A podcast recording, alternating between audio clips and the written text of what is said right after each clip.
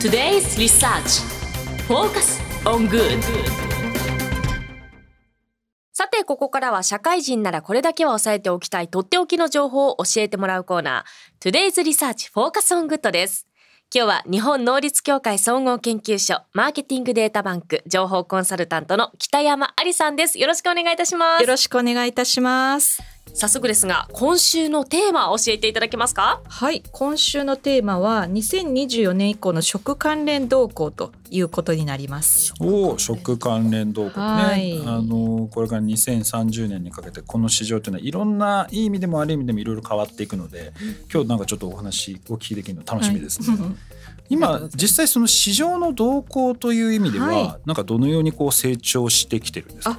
はいあの世界全体のお話になるんですけれども主要34カ国の飲食料品の市場規模額というのが出ておりまして農林水産省から出されている統計データになるんですがこちらを見ますと、えー、2030年にはですねこちらが1360兆円ですかね。そうですね。まで拡大するということであの拡大すると書かれています。そうなんですよ。あの実はあの、食品市場って結構でかくてですね。あのあのそうなんですよ何百兆って話あるんですけど何千兆にこうやっぱり成長する可能性があるって意味でもすごくこうまあ盲点まあ当たり前っちゃ当たり前ですけど我々だってねご飯っていうか食べ物食べますから、ね、毎日。これないとダメなのでやっぱこの市場っていうのは非常に大きいんですよね、だからこそ今全世界のその特に IT 系企業がこの市場のを取りに行こうというのでものすごく今投資をしてるっていうような今そういう状況ですね。はい、そうなんですそれがなんかあのあとはこう今動きとして、はい、どういったところが今出始めてそうですね。やはり食料品の中でもあのいいわゆる代替タンパク質と言われるあの代替肉だったり、うん、代替魚だったりあの培養シーフードだったり昆虫タンパクだったりそういった代替食品のあの世界市場規模もかなり大きく伸びているというところになってきまして矢野経済研究所が推計値を出してるんですが2027年には1兆7220億200万円となるというふうに、えー、推測されてますね。まあそうですね。まあ一瞬でも大きく見えそうなんですけど、はい、世界市場で2035年に、まあ4兆円、はい、まあ5兆、ね、約5兆円とすると。はい。まあまあまあさっきのね1360兆とかにこう比べると、まあ、まあまあまあちょっとちっちゃいかなっていう気はしますね。はいただ今この代替肉というのはまあいろんなこうメディアでも取り上げられてるんですけど、はい、なんか聞いたことあります？大豆ミートとかですか、ね、あそうそうそうそう食べたこと何回かあります。なんかあとなんか大豆ミート以外ってなんか？私レバ刺しがもともと好きだったんですよ。あはい、はい、レバーの代替代替肉っていうんですかなんかこんにゃくでやったりだとかレバー。あありますよね。でも結構昔からあると思うんですこれ。美味しいです。すごい美味しいですよね。美味しいです。そうなんです。あとね私が最近あれなのはゲストで来てもらいましたけど卵を使わない。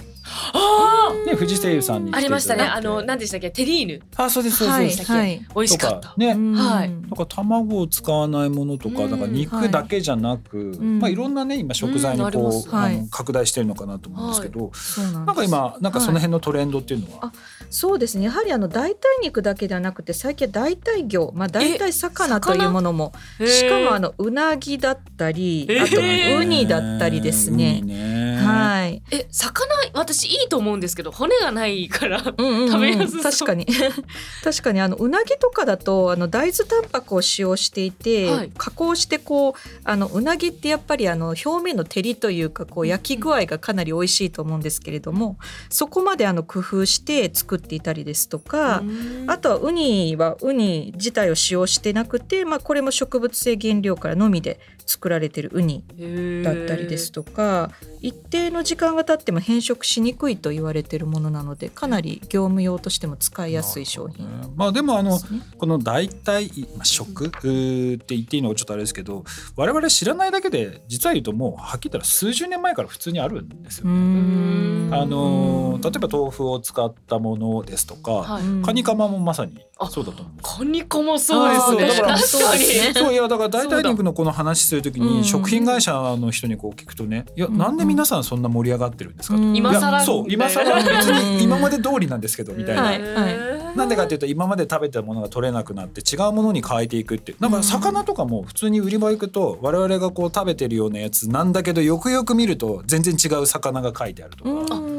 白身魚とかも今普通にあるんですよね。そういうの全然注意深く見てなかった。そうだからそこにちょっと今テクノロジーをなんか掛け算することで、うん、まあちょっと今ムーブメントを起こすっていう動きもちょっとあるっていうような感じですかね。はいはい、そうですね。はい。なんか今そういうまあ、ベンチャー企業とかもいろんな動きがあるのかなと思うんですけど、はい、この辺りなんか動向っていうのは今どうなってるそうですねコンビニあのセブンイレブンがあの未来デリという商品シリーズを開発してると思うんですけれどもこれあの大豆というあのベンチャー企業とタッグを組んでですねあの代替肉100%使用という固定概念を捨ててハイブリッド代替肉と呼ばれるものですね。あの代替肉と本物の肉や魚をハイブリッドさせることであのまずいと言われてるまあ代替肉をからまあ美味しさを実現したというような商品が。いわゆるかさ増し。まあ そう、まあ、ハイブリッドって言えばいいんですね、うん、そうですね。まあもうなんか、もう代替肉って言わなくていいんじゃないかなって気がしてるんですよ、ね、シルト使えばいいのにと思っ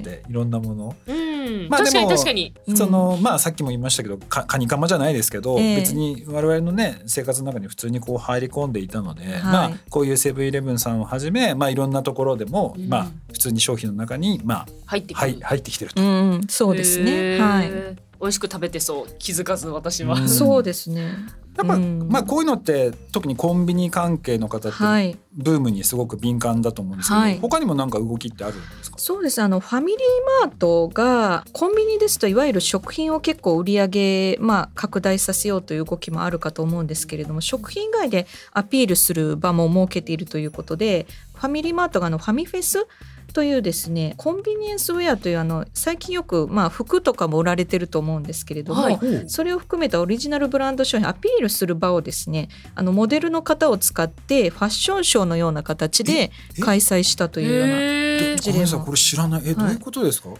コンビニを、はいファッションショーのように見せていくってことですか？そうですね。コンビニ業界初となるフェスを開催したということでモデルにそのコンビニの要するに独自のブランドの商品の服を着せて、まあ、アピールする練り歩くというような、まあ、フェスティバルですね。ファミマのあの靴下すっごい履きやすいです、いろんな色があって可愛くて。こういうのってあれなんですかね？えそのインフルエンサーとか向け用なんですかね？どどうなんですか？石井さん的にはこういう施策ってどう映ってます？私今これ初めて知りました。だから、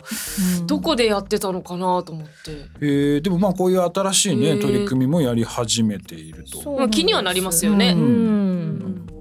他にはなんかその新しい動きみたいなのもあったりするんですか？はいあのユーハイムというあのバームクーヘンを作っている会社がありますけれども、はい、そちらのあの社長の方がですねあの他の企業とタッグを組んでバームクーヘン専用の AI オーブンを作ったという動きがありましてこれがそのバームクーヘンですと今まで職人の方がこう手焼きして一からこうやっていたんですけれども、それを AI を使って、まあ、AI に読み込ませてですね同じようにどの場所でもどの時間帯でも同じように作れるというところを目指す目指したというような事例もあります。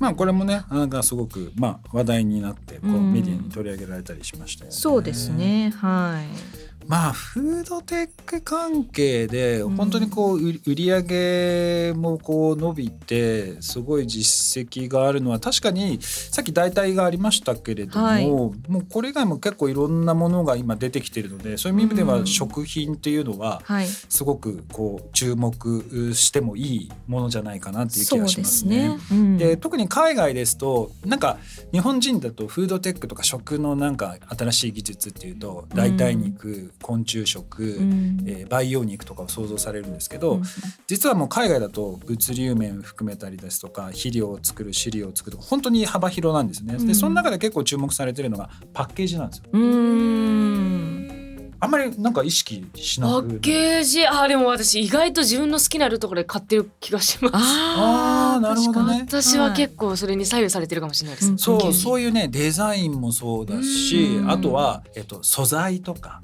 あとは機能性もあって例えばフードデリバリーすごい多分使ったりします？フードデリバリー。使いますね。マックもそうですし、うん、そう。であの時にポテトってやっぱりふにゃふにゃよりもねちょっとふにゃふにゃになってます。なんか揚げたての方がいいじゃないですか、はい、で日本はまだなんですけど海外とかに行くと揚げたてを20分間維持できるパッケージを開発して、えー、その揚げたものが常にカリカリの状態で運べるようなそのパッケージもそうだしそれを輸送するための袋とかも開発されてるっていう形で結構投資があの積極的に進んでるんですよね。ちょっと割高でも私そっち買いたいかもしれない。ね、そうなんです。そうですよね。だから結構このあの食品のパッケージっていうのはすごく大事なのかなって気がするんですけど、今この辺ってどうなんあそうですね。あの突然なんですけれども、食品のパッケージで好きな色って何か終わりですか？好きな私はもうイエローばっかり買っちゃいます。あなるほどイエローの色で包まれて、あのレモンティーとか手に取るタイプです。はい、はい、確かに、ね、あのほうじ茶もほうじ茶好きなんですよ。私このオレンジっぽいのが好きなのかもしれないです。私く黒系かもしれない。黒？黒か白。おえー、シンプルな方と、ね、そうなんですね。うん、あのなんか黒だとなんかプ,、プレミア感。黒で白文字書いて確かにそうですね。ちょっと高級感あふれると言いますか。黒でゴールドとか。だと、確かに。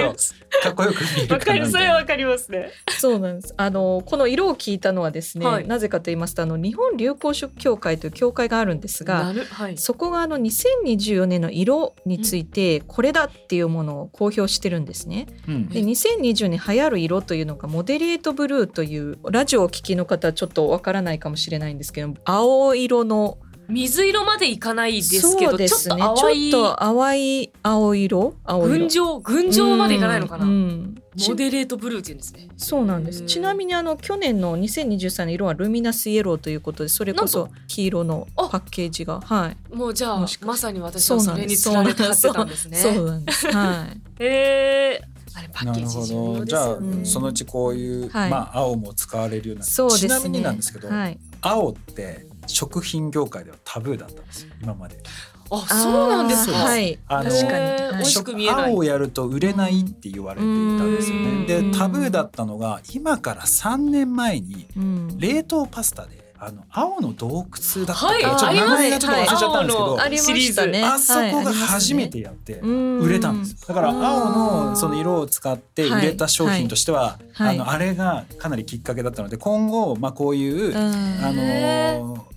発表されたのであれば、はい、あの硫黄を使ったもの、モデレートブルーっていうのが使われる可能性って十分あるんじゃないかな、十分ありますね。確かに爽やかな感じがありますしね,、はい。え今後その消費者のトレンド、はい、特にこの外食も含めて、なんかどういうふうに今は変わりつつあるんですか、2020年動向はですねつなぐるというのがキーワードの一つになってくるかと思ってます。はい、あのアートだったり英会話だったり将棋だったり好きな趣味を持つ人同士が集える場所外食店、まあ、居酒屋だったり喫茶店でもいいんですけれども一、人で行ったとしても一緒にというか、まあ、そこにいる人同士でこう趣味のつながりが交流が持ててかなりこうまあ、トレンドというかこう話し合いができるというような場所が、まあ、人と人との交流を持つ場所として流行るのではないかと言われてます。えー、面白い、うん、ちなみに石井さんも結構カフェとかこういうなんかなんか好きですか？カフェ好きですけどそうですね。なんかあんまりそういうコンセプトカフェみたいなのは実はあんまり行ったことがなくて、はい。はい、基本的にあのチェーン店ばっかり行って喋るために行ってます友達と、あだからやっぱりコミュニケーションっていうところ、そうですね。そういう人がまあ今増えているという、はい、そうですね。はい、うん。いやでもなんか面白いですね。まあの前回、はい、無機質カフェそうですね。はい。あの話させていただきました。やっぱ食に興味があるんですか？そうなんです。食に興味が 食が、ね、まあ好きなんですけれども。はい。そうなんです。なんかカフェ、まあ、無機質カフェもいいんですけれども最近はそのネオカフェというようなあの昭和世代を感じるような喫茶店というのも流行っているかな。流行ってます。はい、確かに流行ってます。あ、じゃあ2024年もどんどんこれが流行っていく、はい、そうですね。VHS をわざとこう見せるようなカフェが流行ったりとか。うわ、はい、おしゃれ。確かに。ですね。うん。じゃあ今後2024年以降としては、まあ消費トレンドとしては、まあそういうメトロの感じとか人との人のつながりを持てるようなシチュエーションが好まれるんじゃないかという、ね、そうですね。あのトレンドを動かす側はまあ Z 世代という若者なんですけれども、はい、我々提供する側というのはまあ昭和世代というところで、うん、まあ、システムと対人の市場が今後伸びていくのではないかということで注目していきたいと思います。はい。いや面白そうです。2024年も楽しみになりました。北山さんありがとうございました。ありがとうございました以上トゥデイズリサーチフォーカスオングッドでした。それではリスナーの皆さんいってらっしゃい。This program was brought 日本能力協会総合研究所。